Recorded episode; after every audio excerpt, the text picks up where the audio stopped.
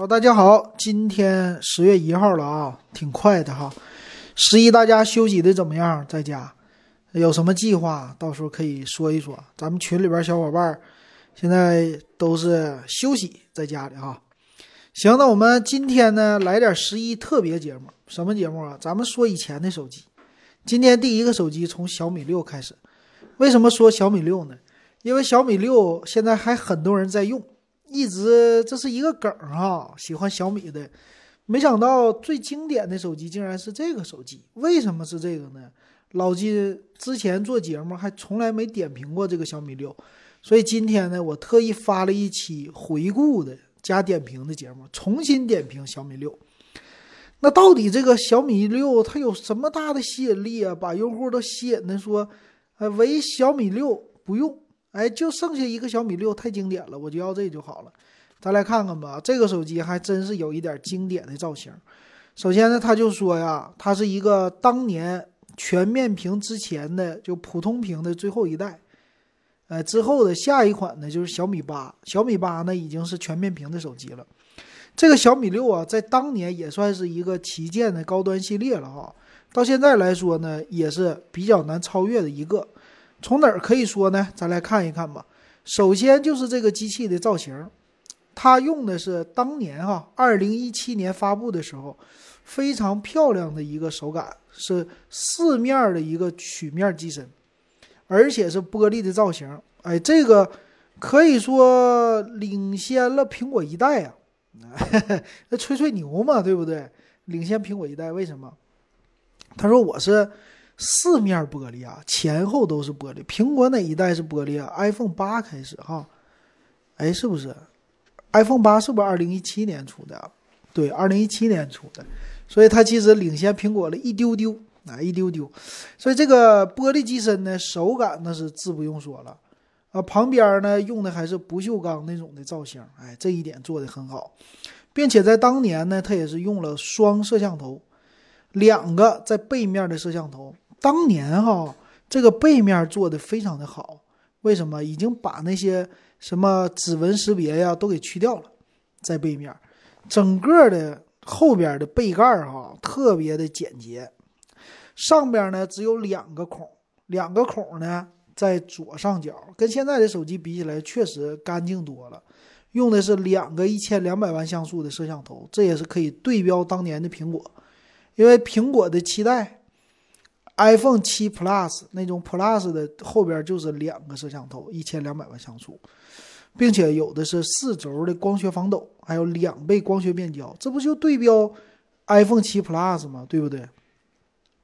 然后处理器也是当年的牛的处理器，骁龙八三五，并且当年配到六个 G 的内存，这简直是无敌的存在哈！一百二十八 G 大存储，现在看一下六 G 过时了吗？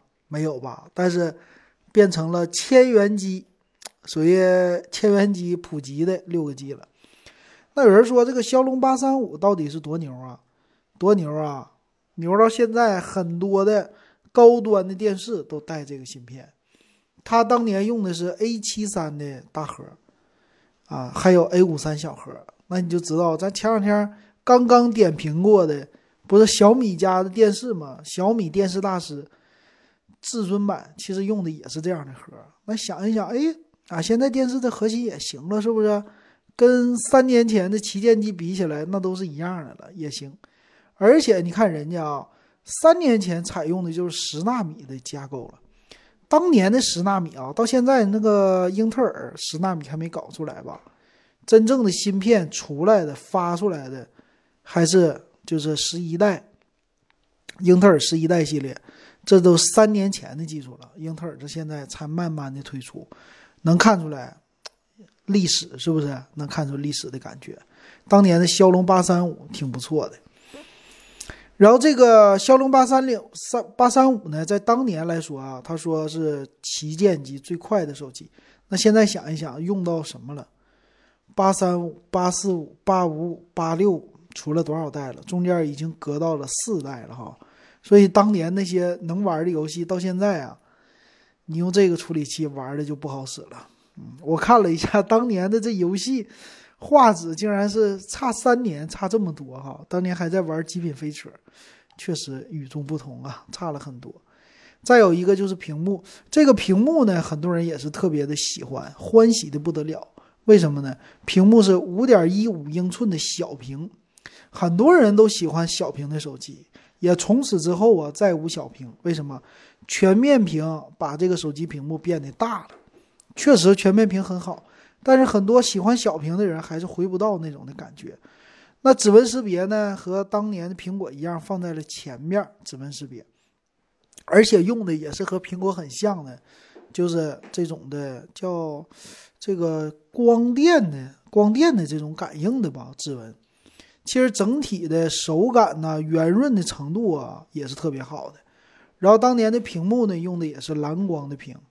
哎，说是夜光屏啊，在晚上用的很好，并且屏幕素质呢叫四零九六级智能亮度调节。哎，四零九六级怎么又让我想起那个电视大师了啊？特别的像这宣传。然后再有一个，你看当年哈，它的电池三千三百五十毫安，这个电池呢跟现在比啊，确实有点小了，但是在当年可是很大的啊，三千多毫安的电池非常好。并且有 NFC，到现在你也可以用它来坐公交车啊，乘公交，并且指纹识别叫，还有 WiFi 呢，叫二乘二双路 WiFi。怎么说呢？双路啊，这个现在都不这么提了，因为都是双路的了，千元机也是了。但是当年提出来的是覆覆盖的这个信号范围很大，啊，说是双路 WiFi。怎么个双路啊？就是两根接收天线这么个意思啊。然后说是省电，特别省，用一天也没事儿。哎呀，这个省电和现在的简直不是一个级别的了啊！现在这个手机省电可以秒杀当年的旗舰了，确实很好。呃，NFC 的功能到现在用起来也是挺不错的，指纹识别这个也很好哈，并且它支持叫生活防泼溅的功能。这个功能很多人都已经忘了，就是生活防泼溅这种的防水啊，一般下个雨啥的都没啥问题。现在其实很多手机都不怕这个了，所以不像以前了，沾水不行，现在没问题，可以沾水。然后再有当年的旗舰系列叫小米六陶瓷尊享版，大家你如果说我现在想买小米六，哎，我想收藏怎么办呢？你去买这个，找一找，淘一淘啊，陶瓷尊享版。它叫四面陶瓷，十八 K 镀金的圆环在哪里？摄像头外边的圆环，然后六加一二八当年的顶配。你现在用它能干嘛呀？我觉得现在打点小游戏呀，然后一般的软件呢切换会慢，说卡呢不一定会卡，嗯，值得，要不然也没有这么多人会这么喜欢这个小米六，对不对？然后当年的宣传口号，咱们再来一句吧：小米手机六变焦双摄，拍人更美。其实最最后边那四个字“拍人更美”，我听了无数次了。他们家的哪个手机都说“拍人更美”，对不对？很多手机我都听到这个词儿哈。所以这个手机呢，挺不错，挺不错的啊。回想起来，以现在的眼光来看，这种的圆润的机身造型还是挺受欢迎的。那当年的机器，我们来看它的详细参数啊，还是有很多的可圈可点的地方的。比如说，它当年的红米系列还不行啊，旗舰呢都是小米系列，而且卖的价位呢还算是比较符合我们的要求。然后最低配的呢是四加六十四 G 的，哇，现在想起来简直了啊，都是最最低的千元机用的这种配置，可以看到。这么多年的发展，这个机型啊，它确实是成长了很多。但是呢，你看三年前用的就是内存 LPDDR4X 内存，到现在还是 LPDDR4X，这个内存技术发展是不是有点太慢了？LPDDR5 什么时候能普及呀？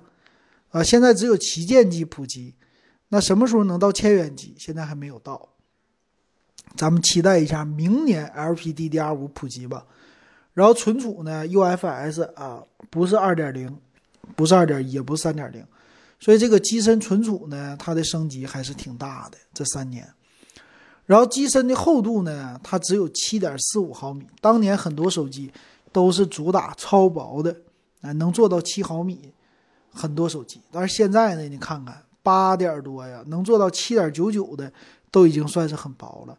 所以当年那种手感呢，跟现在的机型比，手感确实还是三年前的手机好。